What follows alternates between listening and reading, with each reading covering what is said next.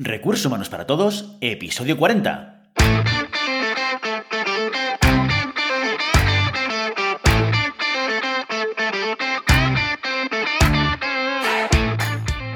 Bienvenida y bienvenido a Recursos Humanos para Todos, tu podcast semanal sobre recursos humanos.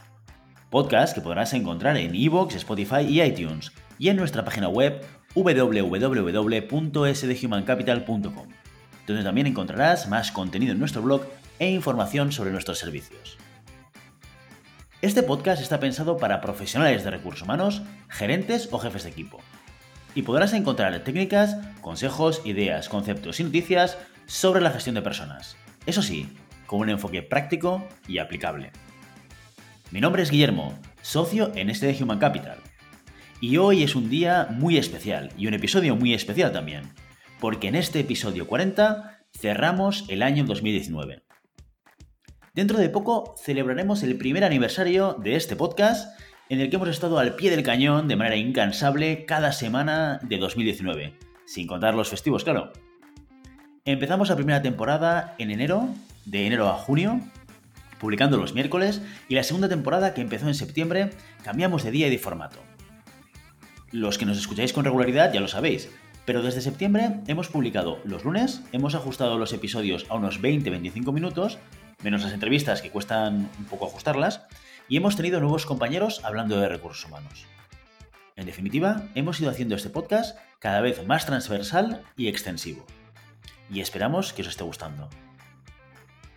Pero además, también es un episodio muy especial porque estas fechas de final de año se prestan mucho para hablar del futuro y de las tendencias, por eso, hemos querido aprovechar la reciente publicación del Estudio de Tendencias Europeas en Recursos Humanos para 2020 por parte de la empresa Great Place to Work para daros una perspectiva de lo que pudiese ser el futuro inmediato y lejano de la gestión de personas. Vamos a ello. Antes de empezar, me gustaría dar algún dato sobre Great Place to Work. A la mayoría nos suena Great Place to Work por el ranking de las mejores empresas para trabajar, Seguramente ese es el escaparate que más difunde esta empresa. Y como sabéis, se trata del resultado de una valoración basada en dos cosas fundamentalmente. Una encuesta, que llaman el Trust Index, y una evaluación de políticas de recursos humanos, que ellos llaman el Culture Audit. El ranking está abierto a empresas a partir de 50 empleados. Y tras el abono, claro está, de un fee de 7.600 euros.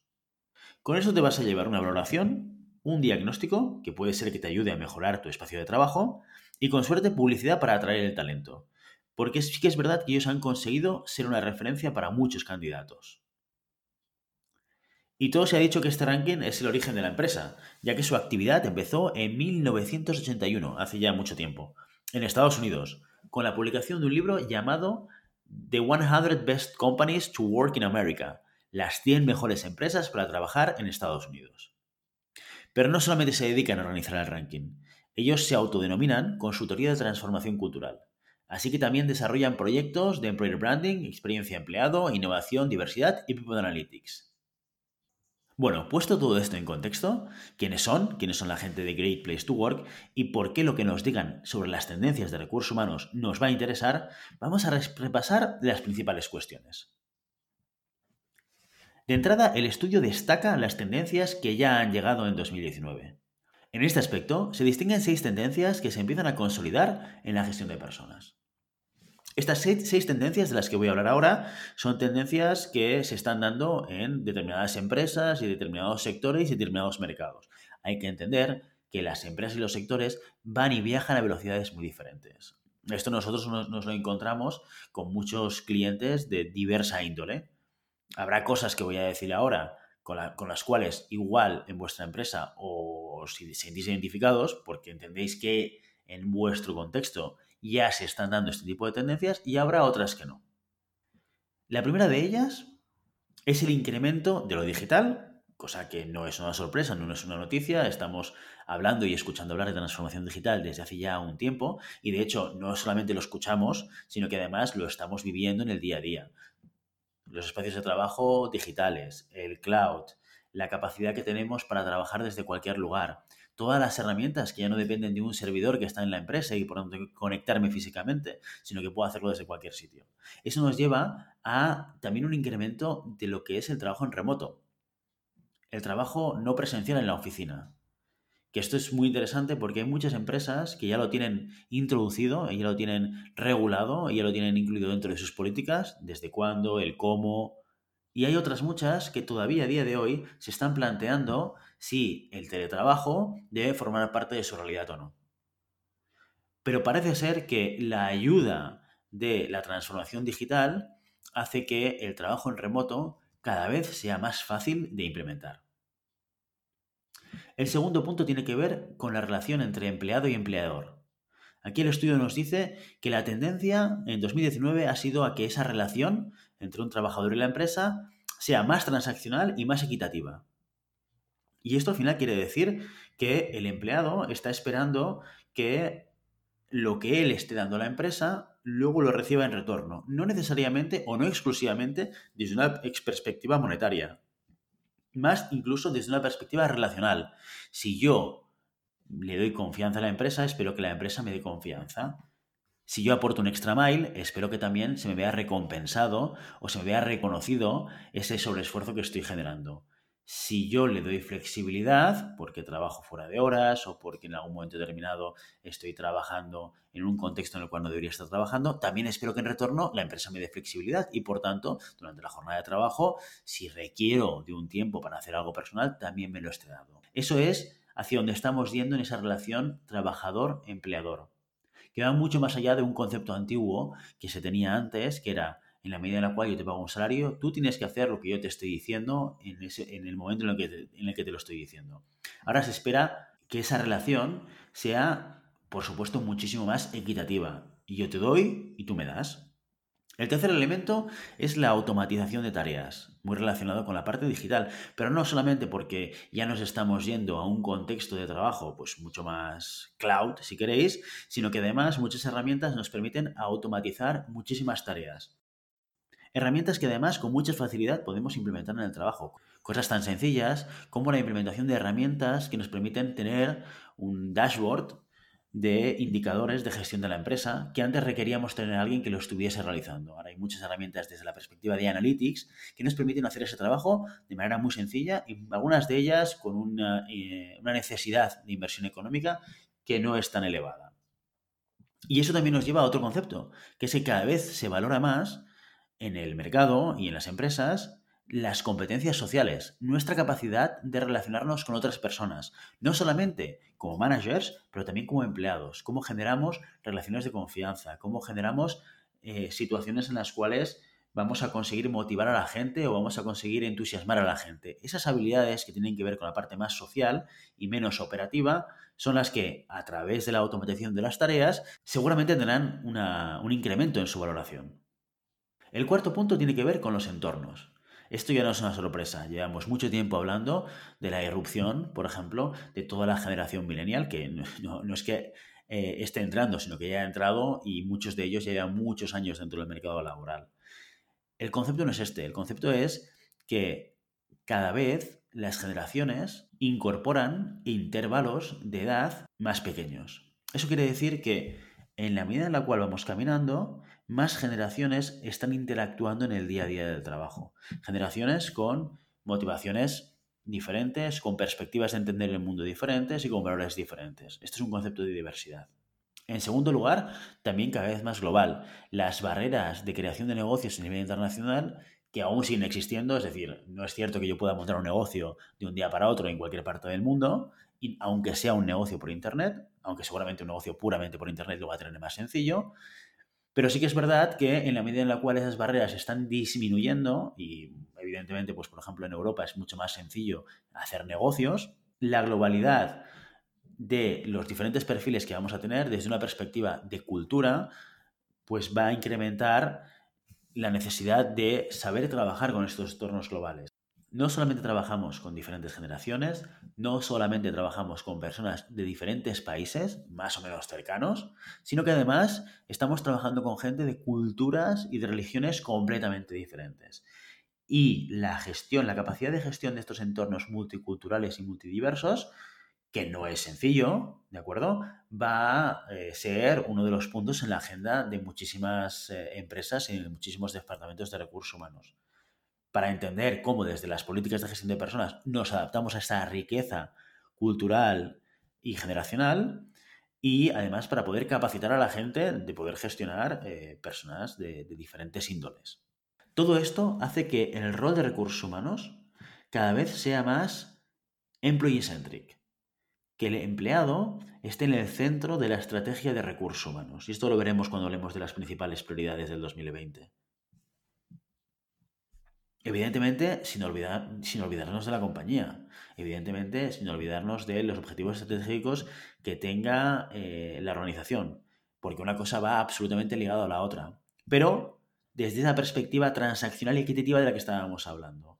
Ya no se trata de yo como empresa me marco unos objetivos de proyecto a medio y largo plazo y luego los traslado a los equipos para que den respuestas a estas estrategias, sino que yo debo entender muy bien cuáles son también individualmente los objetivos de la gente que trabaja conmigo.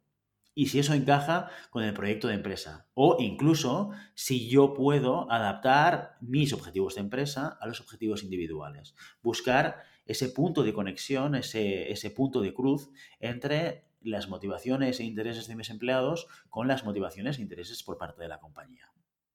Y ahí recursos humanos va a ser clave, porque es el departamento que debe estar más cerca de escuchar lo que dice y lo que piensa la gente.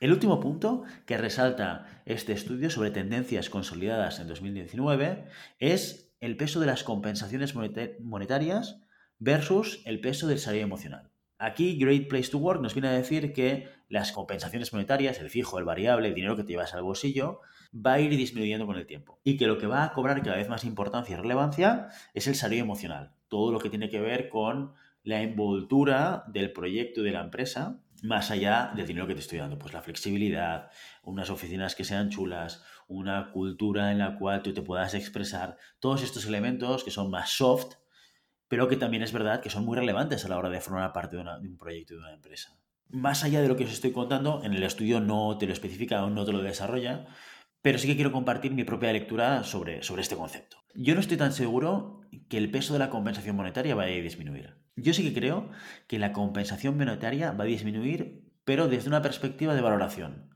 No tanto porque vayamos a pagar peor que antes. No tiene nada que ver con que la compensación monetaria fijo y variable vaya a ser menos competitiva hoy de lo que fue hace dos años, o tres años o cinco años. Incluso yo diría que todo lo contrario. En muchos mercados, en muchas posiciones, en muchas empresas, todo lo contrario, va a ir creciendo. Pero lo que sí que es verdad es que la capacidad de diferenciarnos de la competencia no va a estar tanto en el fijo y en el variable como en todo lo relacionado a aspectos de salario emocional. Esa es mi lectura no vamos a competir en el salario, en el salario monetario, no vamos a competir en el fijo en el variable. Ya tenemos que ser competitivos, ya tenemos que ser capaces de ofrecer lo que está ofreciendo el mercado. Esto no nos podemos olvidar. Nadie va a trabajar gratis y a nadie le vamos a poder atraer si no tenemos un paquete monetario que tenga los mínimos eh, básicos necesarios para poder generar esa atracción. Pero ahí no va a estar el factor diferencial. Lo que atrae en muchos casos a la gente hoy es ¿Qué estoy dándote más allá de la parte monetaria? Y no solamente en la parte de atracción, cuando yo te estoy fichando, cuando tú eres un candidato y te explico las bonanzas que tiene trabajar conmigo, o una gran flexibilidad, tienes teletrabajo, tienes un ping-pong y tienes un futbolín, etcétera, etcétera. Todos estos elementos que pueden ser casi, casi azúcar ¿eh? para el café, pero sí que tienen que ver mucho con el día a día del trabajo. Hoy en día la gente eh, no, no tiene en general esa cultura de el sacrificio por la empresa, si ellos están en un entorno en el cual no van a estar satisfechos, se buscarán otro sitio donde trabajar. Sobre todo en aquellos mercados en los cuales se puede encontrar trabajo porque hay mucha generación de negocio. Pero ¿qué pasa en el 2020? Hemos hablado de las tendencias más o menos consolidadas para el 19, pero ¿qué nos depara el 2020 y en adelante? Aquí en el estudio lo que destaca son las principales prioridades o los 10 principales proyectos que se han destacado para el 2020. Y fijémonos hacia dónde está la orientación. Las dos primeras tendencias son el desarrollo de la experiencia del empleado. Un 85% de los encuestados han dicho que uno de sus proyectos prioritarios va a ser justamente este. Y el segundo, la definición de la propuesta de valor para el empleado. Un 64% de las personas encuestadas. Esto es un cambio de orientación hacia el mercado del talento y tiene mucho que ver con lo que estábamos comentando al principio, esa relación entre empleado y empleador, ese rol de recursos humanos donde el empleado se convierte en el centro como se convirtió el, consumidor hace años ya en el centro del departamento de marketing y de la empresa, ¿no? Ahora estamos empezando a escuchar eh, la propuesta de valor al empleado. ¿Qué es lo que yo le estoy proponiendo? Ojo que aquí hay muchas empresas que todavía van muy, perdidas y que cuando buscan al talento consideran que por la marca que sean, eh, por el tipo de producto que tengan, tiene una capacidad de atracción innata. Y eso ya no es así.